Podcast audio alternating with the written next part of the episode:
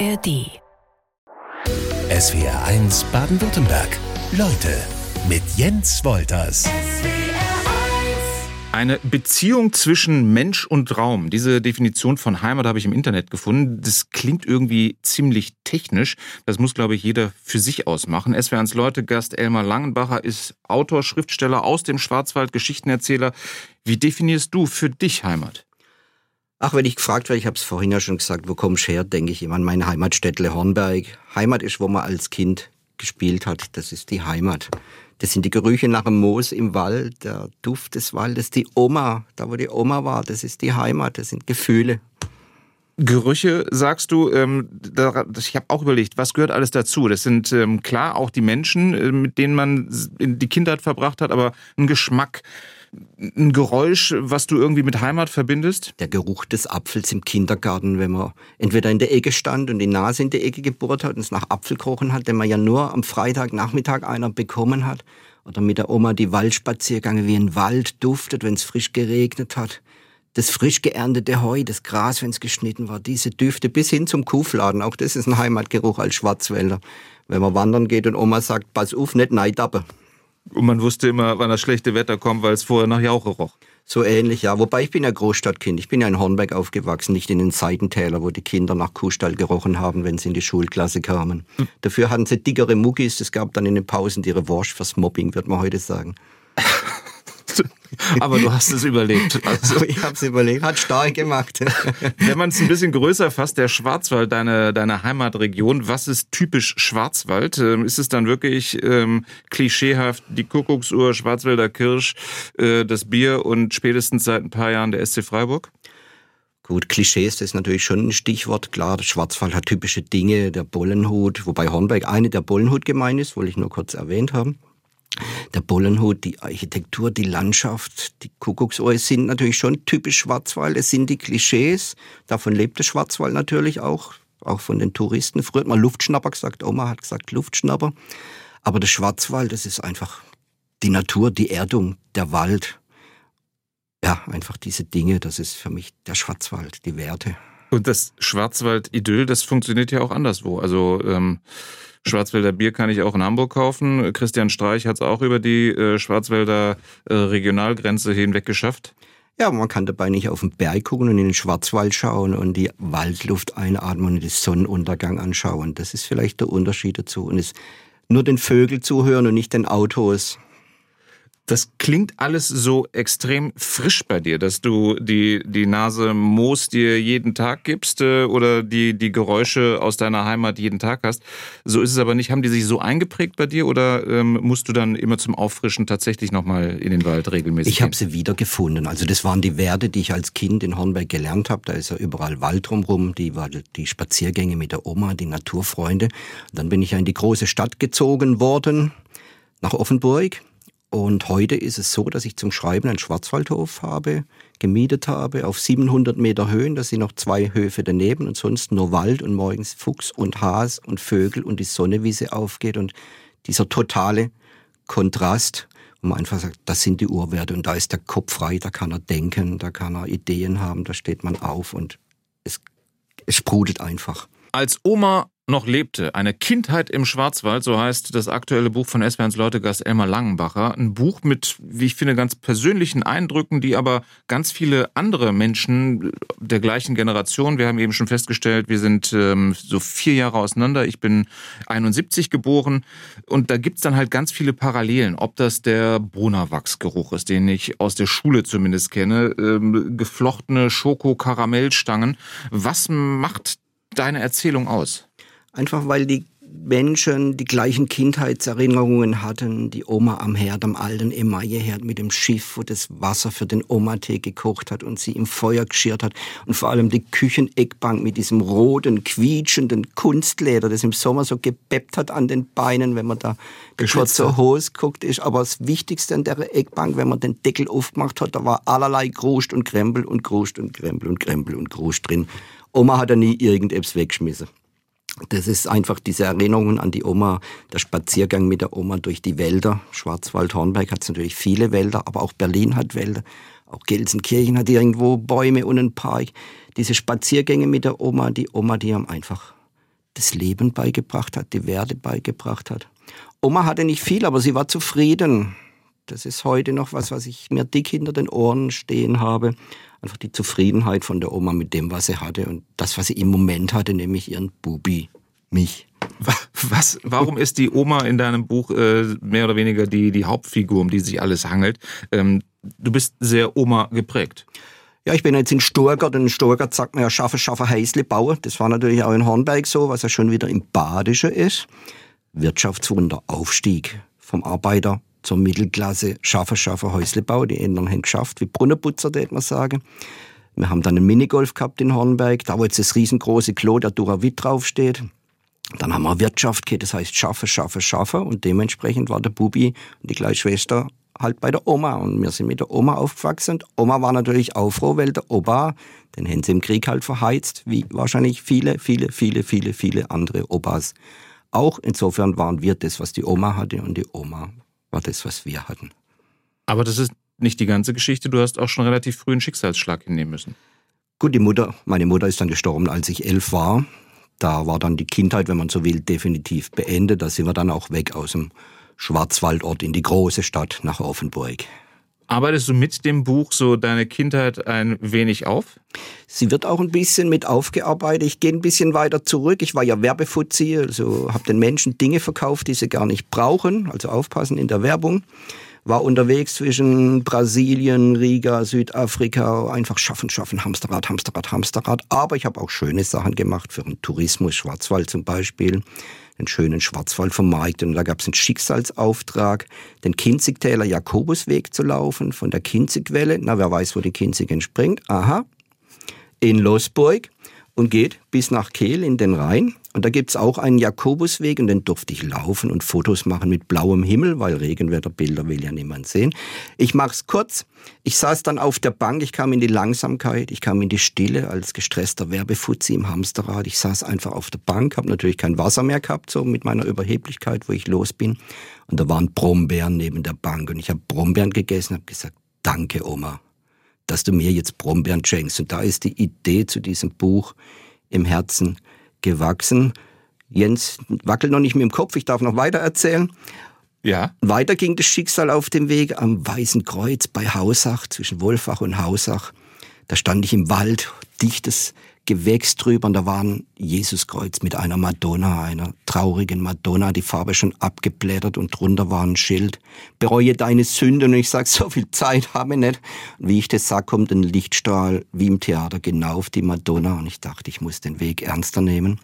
Danach habe ich noch Wanderer getroffen, nachdem ich zuvor gar keine getroffen hatte, die einfach, mein Grüß Gott blieb unerwidert, unerwidert mit ernstem Schritt vorbei. Seine Frau, ich vermute seine Frau im gebührenden Abstand hinterher. Mein Grüß Gott bleibt auch unerwidert, denke ich. So schön muss Liebe sein. Kurz nach ein junges Paar Händchenhandel strahlen, von der Sonne bestrahlt, dachte ich, so schön muss Liebe sein. Und ich wusste, jetzt hat mir jemand das Leben gezeigt. Jetzt mache ich einen Sprung bis zum Ende des Weges. Da hatte ich das Glück, auch auf Hubert Bodda zu treffen. Ihr kennt ihn, er macht die Bunde und den Fokus und so, auch ein Schwarzwälder Bub. Und er hat auch mit mir geredet über Heimat, weil ich habe dann über Heimat in dem Buch geredet. Übrigens auch mit Wolfgang Schäuble, mit dem er bei der Oma Schneeglückle geklaut hat im Garten, weil es auch ein Hornberger ist, aber ich schweife ab. Auf jeden Fall, Hubert Burda hat dann gesagt, schreib ein Buch über meine Herkunft.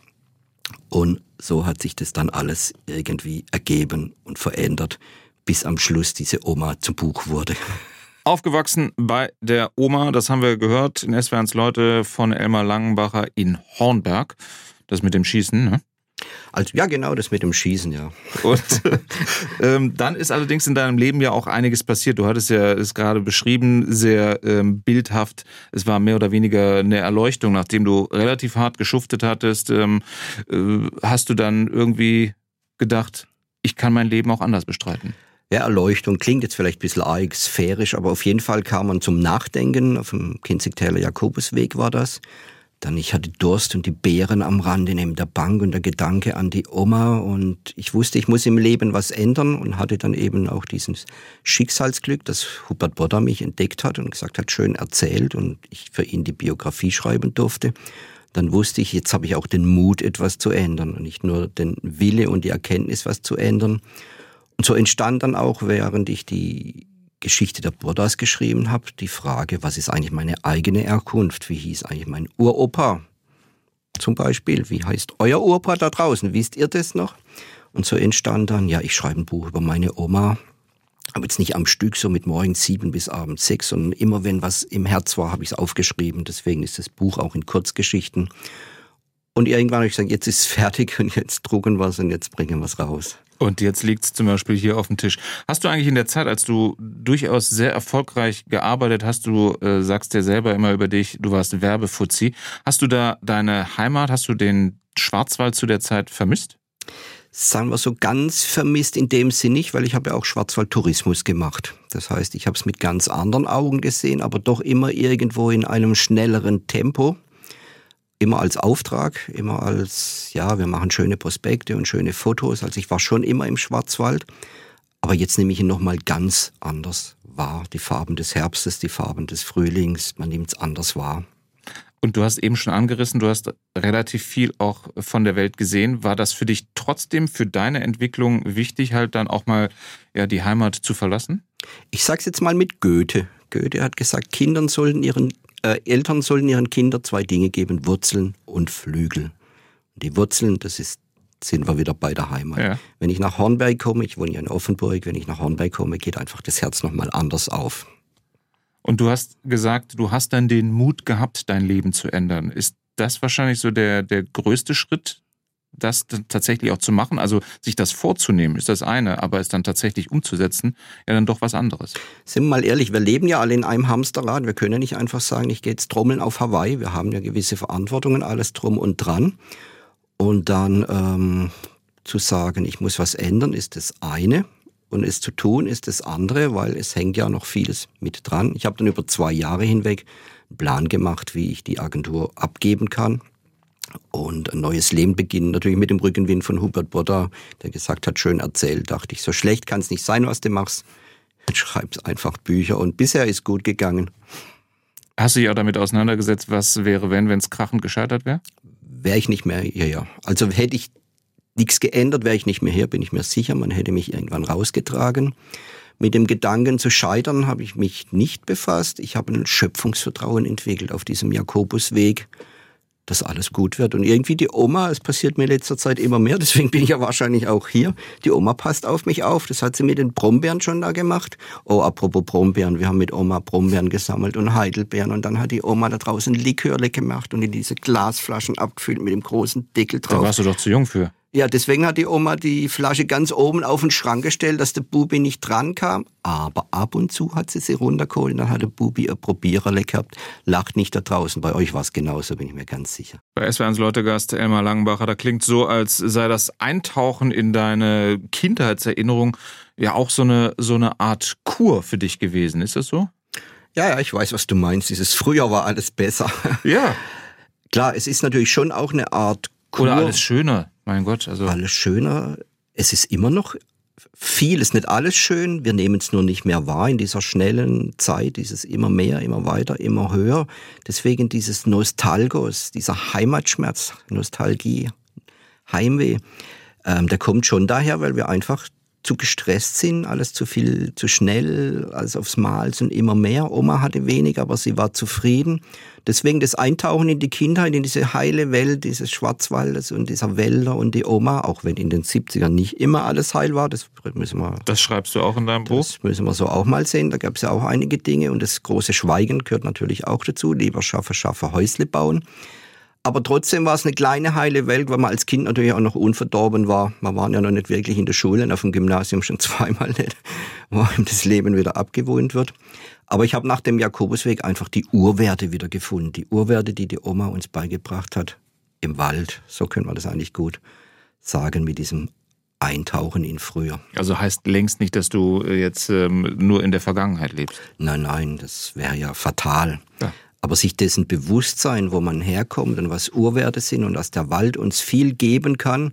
In Offenburg gehen die Simbel jetzt hin, wollen eine ganze Baumallee abgrasen, dass aber Straße besser Platz hat anstatt Bäume ist doch unser Wald, das ist doch unser Leben, die Natur. Das müssen wir einfach wiederfinden. Du hast eben so ein bisschen schon geschildert, wo du jetzt deinen Rückzugsort hast im Schwarzwald. Du lebst in Offenburg, aber zum Schreiben zum Beispiel, beschreib uns mal, nimm uns mal mit an den Ort. Wie sieht's da aus? Als ein Ort müsst ihr euch vorstellen, ihr fahrt im Schwarzwald den Berg hoch in Hausach dann kommt eine schöne Wirtschaft und dann gibt's noch Geheimwege. Ich will es jetzt nicht erzählen, es ist kein Geheimplatz mehr.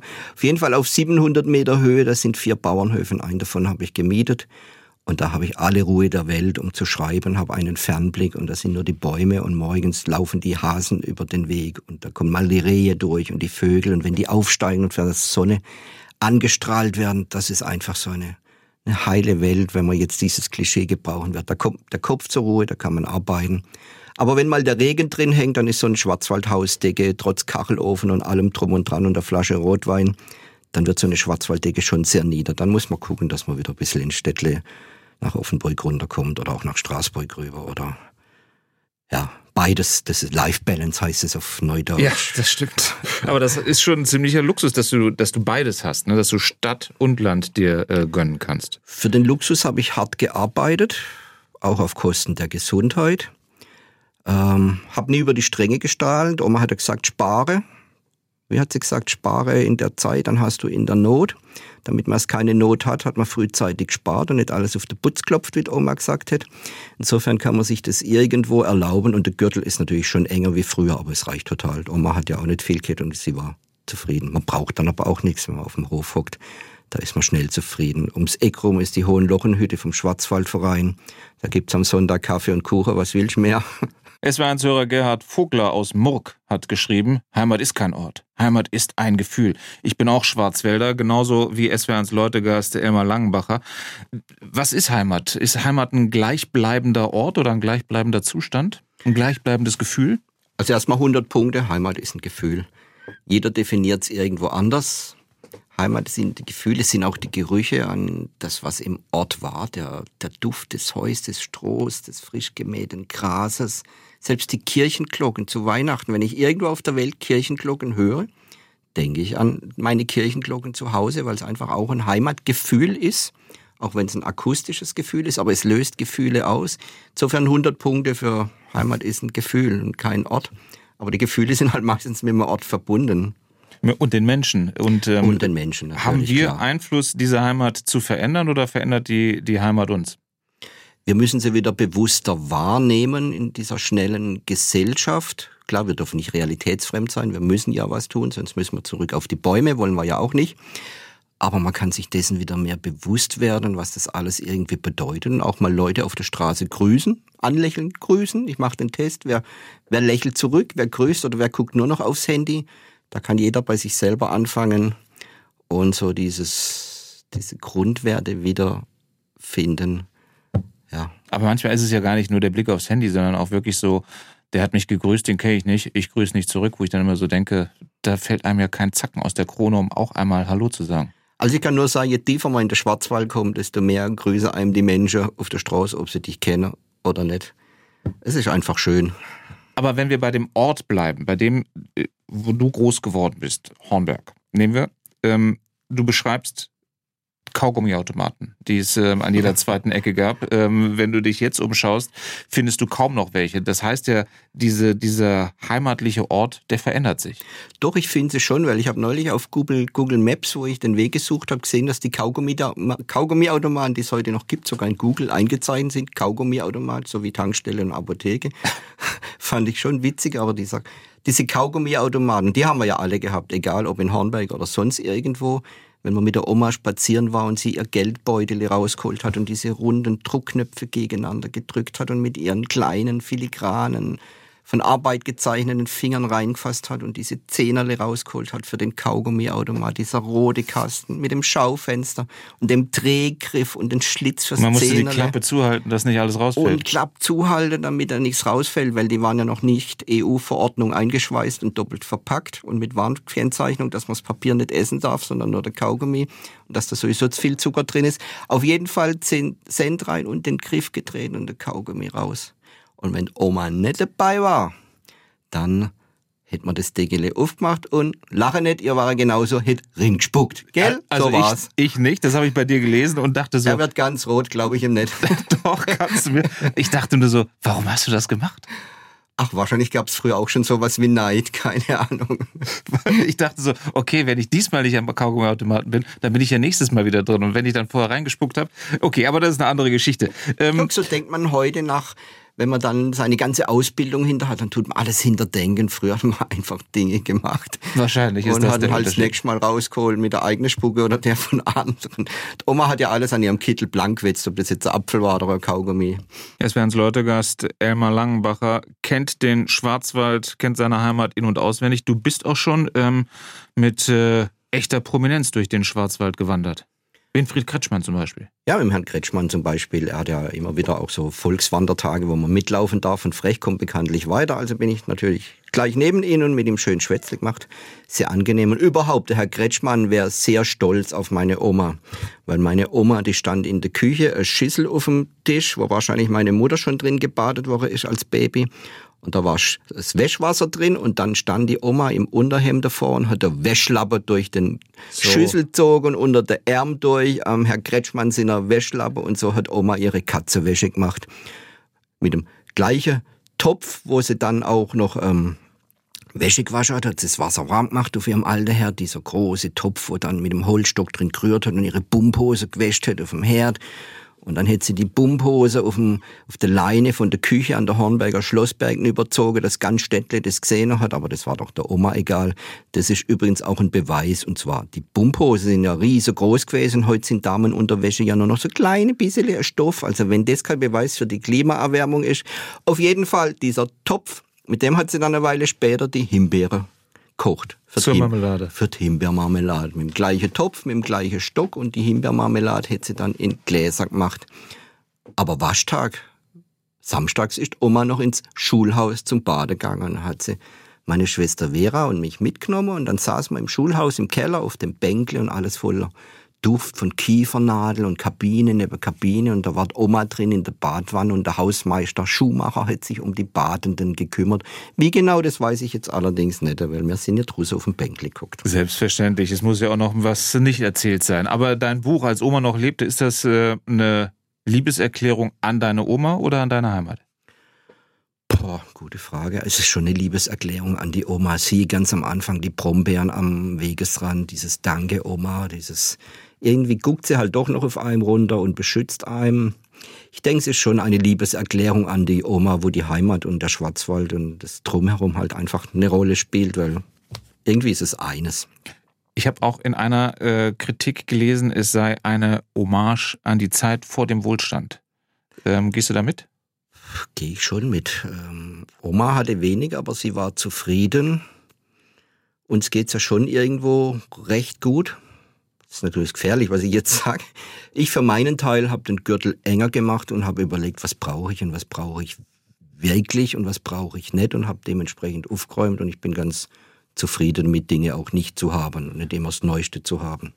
Ich habe eine Frage noch zum Buch. Das kürzeste Kapitel, das äh, war für mich auffällig, dreht sich um den ersten Kuss und das Ende deiner Kindheit. Der erste Kuss, der kriegt nur so wenig Platz bei dir. Ach, was denkst du? Er war ja nicht auf den Mund, er war ja nur auf der Backe Ach bei so. diesen Klassenpartys und sie, also nicht irgendeine, sondern genau sie, also die und gerade die gibt mir, darf mir bei diesem Spiel den Kuss auf die Wange geben. Ich glaube, ich habe es bis heute noch nicht gewaschen. Und es ist schon irgendwo das Ende der Kindheit, zumal wir dann kurz danach aus dem schönen Hornberg in die Großstadt Offenburg gezogen sind, nachdem meine Mutter gestorben war. Und dann war halt die Kindheit definitiv zu Ende. Aber den Namen dieses Mädchens, den erwähnst du nicht, weil du ihn nicht mehr kennst oder weil du ihn äh, für dich behältst? Doch schon, ich verrate euch, jetzt habe ich ihn gerade vergessen. Im Moment habe ich ihn vergessen, ah, sowas ja. Blöds. Also wenn es mir noch einfällt, dann verrate ich es euch.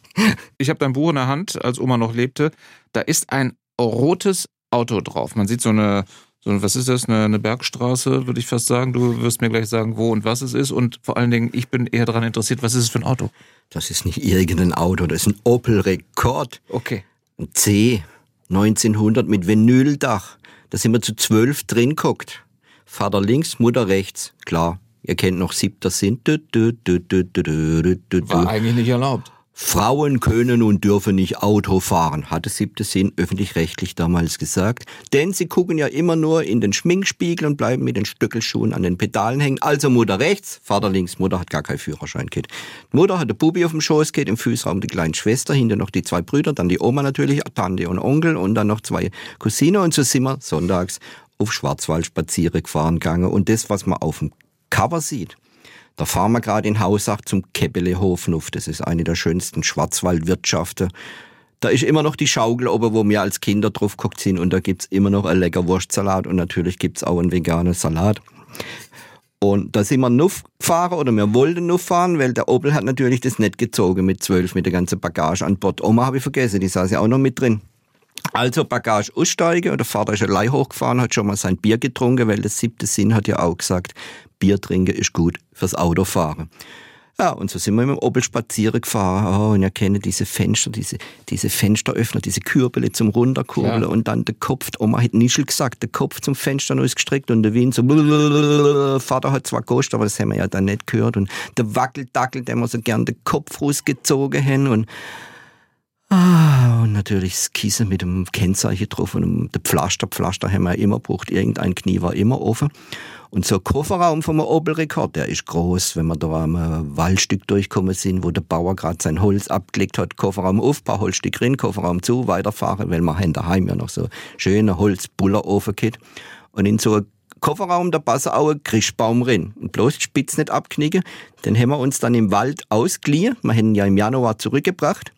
Und der Vater hat im Sommer schon geguckt, wo der schönste Christbaum steht. Und den haben wir dann geholt und dann ist er verjährt. Aber hat alles in der Opel-Rekord hinterin gepasst. Wir sind im Sommer, wir laufen auf die Sommerferien zu. Dann ähm, pack doch mal ein paar Reisetipps für deinen Schwarzwald aus. Wo ist es besonders lohnenswert? Was kann man machen? Oh, es ist natürlich überall wunderschön. Und früher war sonntags Müßiggang ist auch ein Kapitel im Buch. Wir sind einfach irgendwo in die Höhe gefahren, an eine Bächle gelegen, wobei aufpassen, dass man am Bauer nicht sein Gras für die Kühe kaputt macht, also schön vorsichtig an Bächle. Gelegen und Eltern haben die Liege ausgepackt, Mama hat einen Arztroman gelesen, der Vater hat seine Bergbücher und wir sind im Bach geguckt, meine Schwester und ich, und haben Kaulquappe gefangen. Einfach Müßiggang. Das kann man mal wieder machen. Oder ich, na klar, ihr müsst natürlich unbedingt nach Hornbergs, Hornberger Schießer. Also wenn ihr das noch nicht gesehen habt, dann also weiß ich auch nicht. Das älteste Freilichtstück, was aufgeführt wird, mir fällt nichts anderes ein, was schon länger aufgeführt wird, geht aus wie das Hornberger Schießen. Wolfgang Schäuble ist übrigens auch in Hornberg aufgewachsen als Finanzminister, weil Hornberger Schießen, wer ewig lebt in Saus und Braus, dem geht zu früh das Pulver aus, als er noch Finanzminister war. Sehr suffisant, sehr suffisant. Habt ihr bei Schäubles nicht Blumen geklaut? Ja, ich sehe schon das Buch gelesen mit Oma, wenn im Frühling die Schneeglöckle kamen, dann ging's los an Nachbars Garten. Und da wo Schneeglöckle waren, gingen die Hände unterm Gartenzaun durch. Und wenn Omas Arm zu dick war, dann die kleine Kinderhändle und Schneeglöckle krupft und in Taschentuch versteckt. Und darunter hat halt der Wolfgang Schäuble gewohnt oder vielmehr der Schäuble Karle und dem der Wolfgang der Sohn war, aber das war doch der Oma egal, Hauptsache da hat Schneeglöckle und zack, dann waren halt die Schneeglöckle bei uns in Omas Taschentuch. Und Oma war glücklich mit ein paar Schneeklickle. Also kitschig nostalgisch so ein bisschen. Ne? Also ich glaube, da, da leben Erinnerungen oder werden Erinnerungen wach.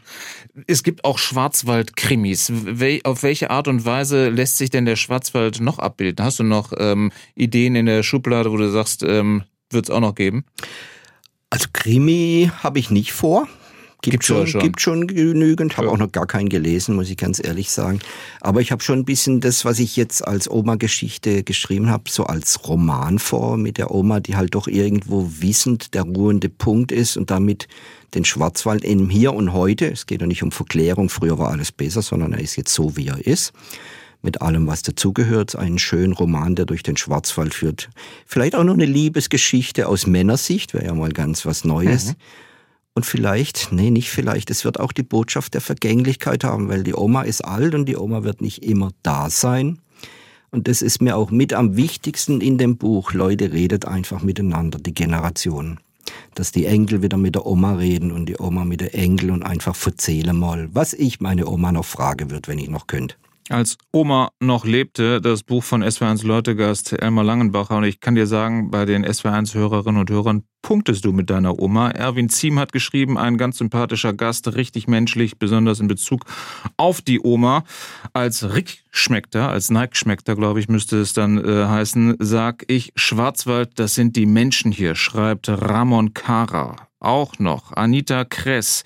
So ein schöner Beitrag mit Herrn Langenbacher. Er spricht mir aus dem Herzen. Ich bin glücklich, eine Oma und einen Opa gehabt zu haben. Gibt ein bisschen Kritik, nehme ich ähm, auch mit in, den, ähm, in die Auswahl. Walter Schnurr aus Blansingen schreibt, ich bin Schwarzwälder Historiker und Naturwissenschaftler, aber der Mensch romantisiert Landschaft und Menschen und verschließt Augen und Ohren komplett vor der Realität. Da würde ich äh, dagegen halten. Das hast du ja, glaube ich, in den jetzt fast zwei Stunden deutlich gemacht, dass du da nicht verklärst, sondern dass du durchaus weißt, dass es Veränderungen gab. Herrlich, wunderbarer Talkgast heute, schreibt Dorette. Zu hören ist äh, purer Genuss. Gruß von einem Wackes. Da müsstest du mir jetzt helfen. Wackes ist ein Franzos. Oma hat viele französische Begriffe gehabt. Die Schwester war immer, du Schind mir. Also die französischen Einflüsse. Aber der Wackes ist ein Franzos. Okay. Aber lieb gemeint. Ich glaube auch. Ähm, dann schreibt Daniela aus Plankstadt, äh, schön zuzuhören, genau so war es. Nämlich die Küche der Oma, Baden in der Wanne, die mit Holz befeuert wurde, ihre bunten Küchenschürzen. Ich bin heute 56 Jahre und hatte das Glück noch lange, bis ich 21 war, nämlich eine Uroma zu haben. Also da triffst du exakt den Nerv. Glückwunsch, aber ich denke, unsere Kinder kennen das Gefühl nicht mehr, das Gefühl Heimat. Und das macht zum Beispiel Achim aus Stuttgart Angst. Macht dir das auch Angst? Was heißt Angst? Sehen wir es als Aufgabe, das zu ändern. Jeder vor seiner eigenen Türe kehrt, dann ist die Straße sauber. Wir haben es in der Hand, ich habe es vorher mal gesagt, Generation, dass wir einfach wir miteinander reden, dann kommt es automatisch. Und ich glaube, dass du da einen Beitrag zu leistest, dass du äh, dich wahrscheinlich auch mit so einem Buch, mit deinen Erzählungen, du siehst dich als äh, Geschichtenerzähler, dass du ähm, sowas fördern kannst, dass sowas eben nicht ähm, verschütt geht, sondern dass wir solche Begriffe, solche Zustände, die Regionen, die Menschen dort auch ein bisschen pflegen. Ja, war jetzt nicht die Absicht des Buches, sondern es ist ja im Bauch entstanden, im Herz entstanden und die Geschichten einfach niedergeschrieben und dass am Schluss so eine Botschaft drinsteckt, ist ja irgendwie was Schönes und die Hörerreaktionen zu hören, das macht mich schon glücklich. Da kann ich einfach nur Danke sagen. Ich sage danke, dass du hier warst, Elmar, ähm, und wünsche dir bei weiteren Aktivitäten in deiner Heimat, mit deiner Heimat, ähm, zur Pflege der Heimat ähm, alles Gute. SWR1 Baden-Württemberg. Leute, wir nehmen uns die Zeit.